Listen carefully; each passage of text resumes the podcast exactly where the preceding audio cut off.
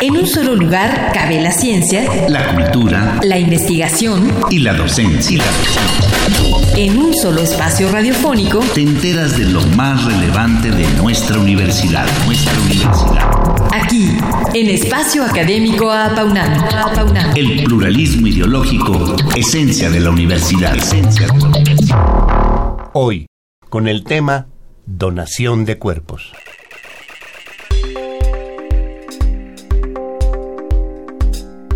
Nuestro invitado es el doctor Diego Pineda Martínez, médico cirujano, egresado de la Facultad de Medicina de la UNAM, con especialidad en bioética. Ha hecho estancias académicas en la Universidad de Arizona, Santiago de Chile y Antioquia, Colombia. Tomó cursos especializados en plastinación y preservación de especies. Tiene varias publicaciones, pertenece a diferentes sociedades científicas y actualmente, entre otros, es vicepresidente de la Sociedad Mexicana de Anatomía y jefe del Departamento de Innovación en Material Biológico de la facultad que lo formó.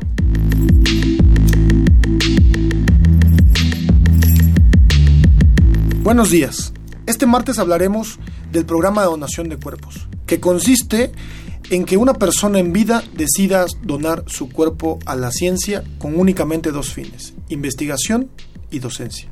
Bien, pues bienvenido y muchas gracias por participar en nuestro programa, doctor Pineda. ¿Cuáles son los objetivos de los programas de donación de cuerpos en el mundo y cuáles son los más importantes? Eh, depende del programa de donación eh, de cuerpos, pero el de nuestra facultad tiene como objetivo coordinar, implementar todo, todo lo que es materia de trazabilidad en los cuerpos desde que llegan a nuestra facultad hasta que se ponen en destino para docencia y para investigación.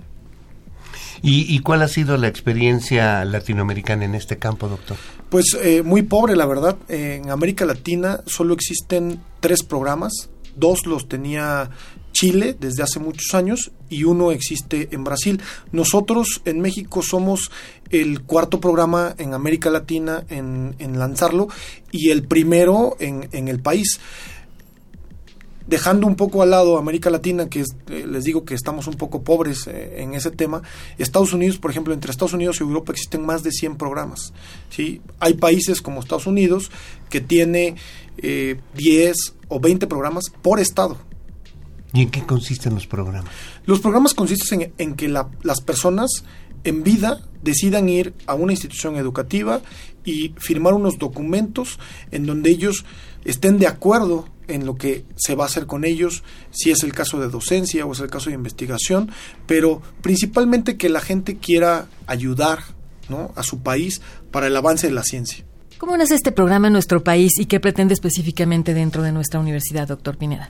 Claro, pues la verdad es que el programa eh, nace de, una serie de circunstancias. La, primera fue que viajamos a, Estados Unidos para ver instalaciones porque íbamos a modificar las instalaciones eh, de nuestras salas de disección y el anfiteatro.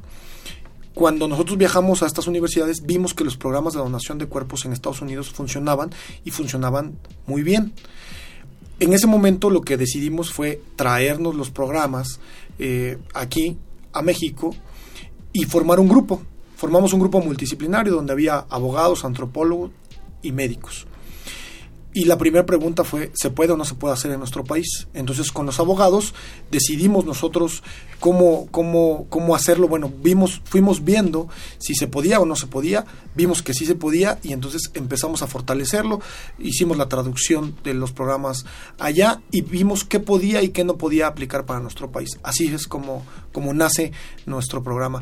Evidentemente, una vez que conformamos el grupo y que vimos que se podía, se lo presentamos a nuestras autoridades. Eh, en este caso todavía estaba como director el doctor Enrique Graue de la Facultad de Medicina, estaba ya por terminar su periodo, le presentamos el programa y, nos dio un visto bueno eh, que, nos, que nos abrió eh, las puertas para que pudiera lanzarse el programa en nuestra facultad. ¿Es reciente? ¿Cuántos años tiene? El, programa a pesar de que lo trabajamos durante el 2015 y 2014, estuvimos a finales de 2014 y todo el 2015, el programa lo lanzamos oficialmente el 10 de octubre del 2016. Lo hicimos en una presentación en el auditorio Raúl Fournier de nuestra facultad, en donde nos acompañaron el subsecretario de Salud, nos acompañó el director de, Derecho, el doctor Raúl, nos eh, gente de la Autónoma de Nuevo León y por supuesto nuestro actual director que es el doctor Germán Fajardo Dolci, nuestra secretaria general la doctora Irene Durante Montiel y bueno con ellos dimos a conocer el programa al público y también dimos a conocer que ya teníamos 27 personas registradas en nuestro programa. ¿Y, de qué manera eh, contribuye a fortalecer los avances científicos en la medicina mexicana y sus especialidades? Claro. Esto, esto es una pregunta muy importante porque a veces la gente eh, ve sesgado y dice, bueno, este tipo de programas beneficia solamente al gremio médico. Y bueno, resulta que no. ¿Por qué? Porque imaginen ustedes eh, que nosotros en México tenemos una cultura la muerte, ¿no? O sea, una cultura de la muerte diferente a muchos otros países, eh, donde celebramos todo un, todo un mes, es un culto a, la muerte. Entonces, el hecho de que personas decidan que no se haga todo este ritual y que se vaya a una facultad de medicina, imagínense lo interesante que eso es para la antropología, ¿no? O sea, para los sociólogos eh, que se dedican a esta parte. Luego, Aquí también intervienen antropólogos que se dedican a ver la parte de la osamenta, eh, ingenieros biomédicos con los, que, con los que ya trabajamos y con los que hacemos simulación con ellos, odontólogos, enfermeras y por supuesto el gremio médico. Ahora, ¿en qué puede contribuir? Si tengo médicos mejor preparados, que disminuyan los errores por falta de práctica, pues también voy a tener una población mucho más saludable. Entonces aquí es donde se hace una combinación entre la gente que nos ayuda a que cuando ellos fallezcan podamos practicar y mejorar nuestra práctica y a tener una población mucho más saludable. Bien, eh, ¿cómo también aportará este programa a otras disciplinas? Ya nos ha mencionado algunas, pero si nos puede hablar como un poco más detalle qué es lo que tienen pensado para cada una de las especialidades, doctor. Claro, por ejemplo, en el caso de la antropología, estamos haciendo una colección ósea.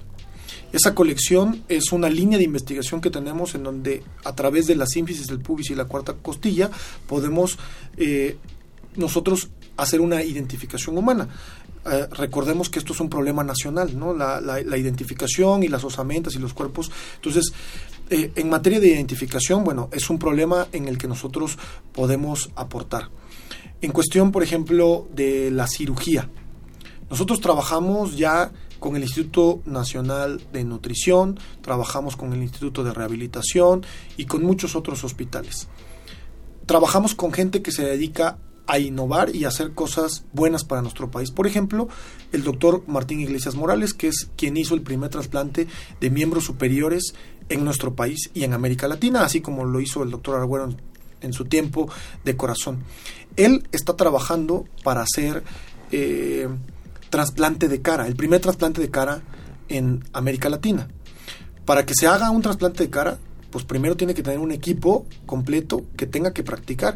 Y bueno, ¿dónde se practica? Pues en cadáver. Así es como llevamos las prácticas. Y aquí también uno un poquito al doctor Ismael Herrera, porque a través del equipo del doctor Ismael Herrera es que se hace la reconstrucción de la cara, se hace eh, a través de una técnica que se llama fotogrametría o a veces se hace con escáner y se imprime en 3D.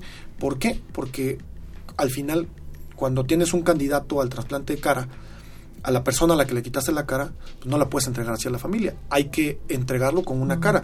Y eso se hace en impresión 3D. Entonces, por eso les digo, somos grupos multidisciplinarios que trabajamos y que trabajamos para proyectos tan importantes como este, que es el trasplante de cara.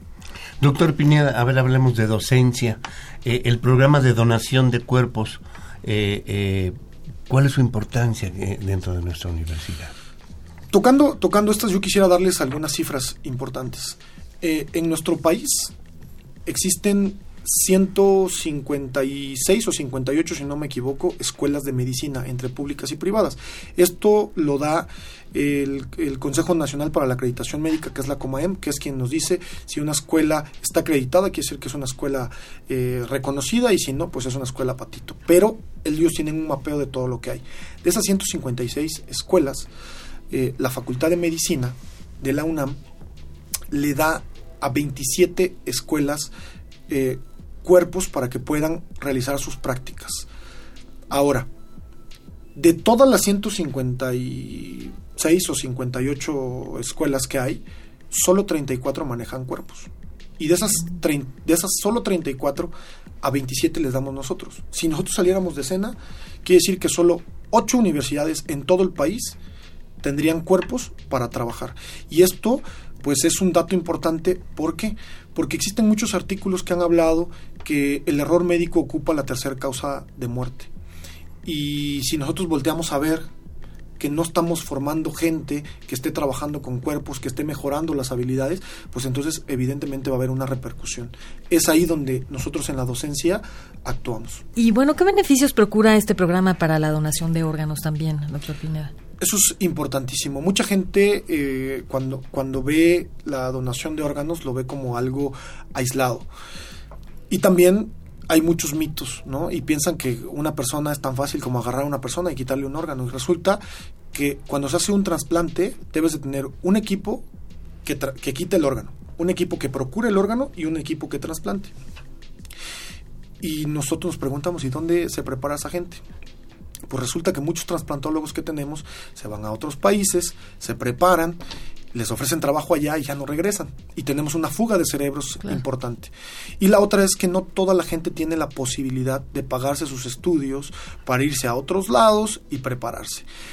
Con nosotros, desde que iniciamos con este programa, hemos eh, tenido ya muchos cursos con el Centro Nacional de Transplantes, con el que tenemos un vínculo muy bueno, y ya vamos, no recuerdo bien si en el quinto o en el sexto curso de procuración de córnea, tejido, piel y hueso, ya se hizo el primer curso de trasplante renal vía laparoscópica. Entonces, estamos en la formación de trasplantólogos y de procuradores, que va a beneficiar a los trasplantes.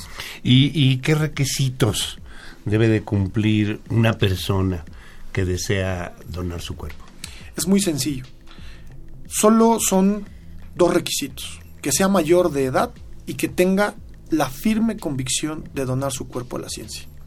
Si, yo creo que aquí la pregunta importante es cuáles no podemos aceptar y, la gente que no podemos aceptar, y no es porque la Facultad de Medicina de la UNAM no lo quiera, sino porque así lo establece la ley, son personas que tienen VIH, tuberculosis o hepatitis C. Esas tres enfermedades infectocontagiosas no se pueden recibir en nuestra facultad porque evidentemente muestran un riesgo hacia las poblaciones a las que yo las voy a poner.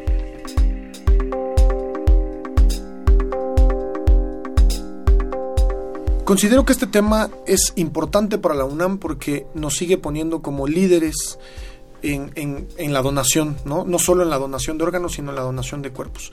Si ustedes quieren tener más información acerca del programa, los invito a que consulten nuestra página www.pdeprograma de donación cdecuerpos.unam.mx o nos llamen a nuestros teléfonos 5623 2412 o 5623 2269. Pues muchas gracias por haber venido a Espacio Académico a Baunam, doctor Diego Pineda Martínez. Lo esperamos otra vez en una semana más para seguir hablando de ello. Muchas gracias. Muchas gracias a ustedes.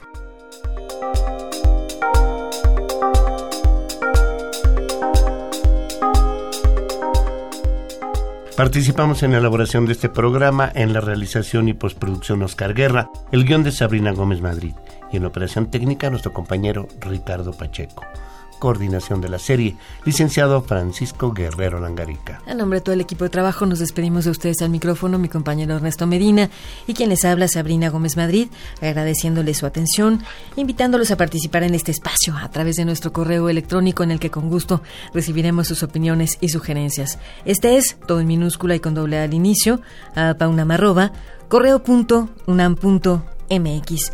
Los esperamos el próximo martes a las 10 de la mañana, aquí en Radio UNAM, Experiencia Sonora. En un solo lugar cabe la ciencia, la cultura, la investigación y la docencia. En un solo espacio radiofónico te enteras de lo más relevante de nuestra universidad, nuestra universidad. Aquí, en Espacio Académico Apaunam. El pluralismo ideológico, esencia de la universidad. Esencia de la universidad.